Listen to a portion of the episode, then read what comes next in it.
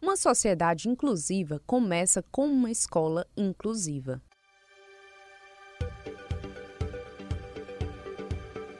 E a escola inclusiva é a representação de um ambiente plural, que promove a liberdade de aprender e ensinar, com apreço à tolerância e estímulo à difusão da arte e dos saberes.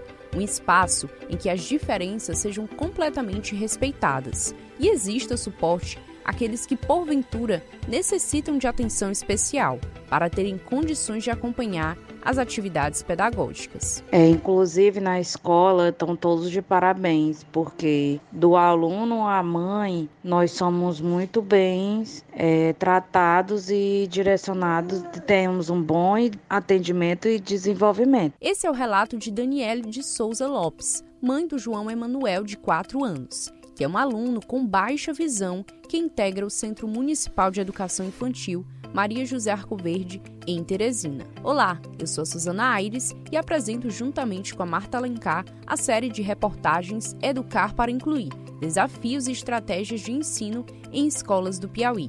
Nesse episódio, você confere a terceira reportagem Educação é para Todos.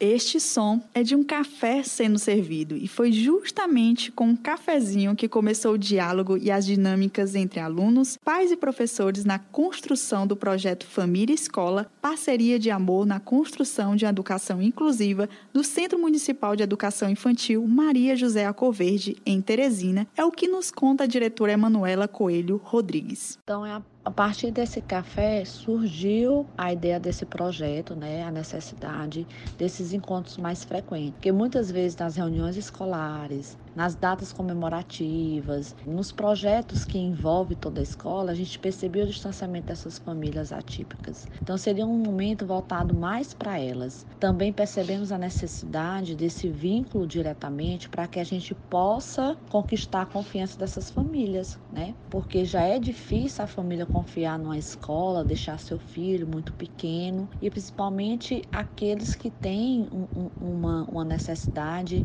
é, educacional. A diretora Emanuela Coelho Rodrigues também relata que o projeto proporciona momentos emocionantes de partilha e acolhimento. É importante mencionar aqui, Suzana, que a cada ano vem aumentando o número de professores com deficiência nas escolas do Piauí. É o que nos informa a superintendente de ensino da Secretaria Estadual de Educação do Estado, Viviane Fernandes Farias. A gente tem mais professores com deficiência física, alguns professores cegos e alguns professores surdos ainda pouco. Mas eu tenho certeza que nos próximo concurso público, no próximo seletivo que a Secretaria de Educação fizer, com certeza esse número vai aumentar em termos de professores, né, nas salas de aula. E isso traz uma riqueza imensa dentro dessa proposta pedagógica.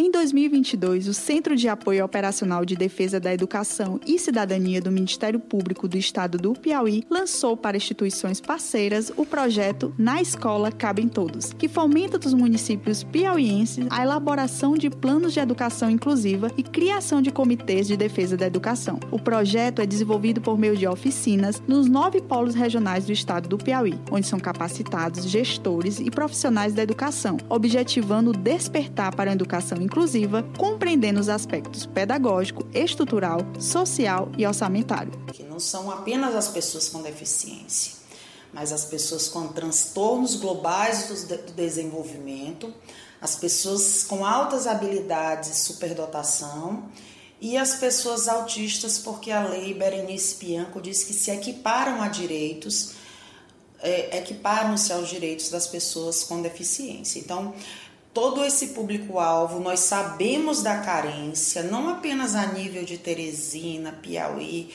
mas a nível de Brasil, nós sabemos da polêmica é, a respeito do tema, que há polêmicas a respeito do tema, mas nós somos é, absolutamente fiéis às convenções internacionais, à lei brasileira de inclusão e defendemos é, a inclusão de todos na escola. Tanto é que eu sou, fui agora nomeada, mais recentemente, o Conselho Nacional do Ministério Público instalou um grupo de trabalho sobre educação especial na perspectiva inclusiva e eu fui nomeada tenho a, a, a honra, né, de, tive a honra de ter sido nomeada e de estar trabalhando para que o Conselho Nacional do Ministério Público é, estabeleça um manual de atuação dos promotores no Brasil inteiro a respeito do tema. Então, acredito que se foi nomeada pelo Procurador-Geral da República,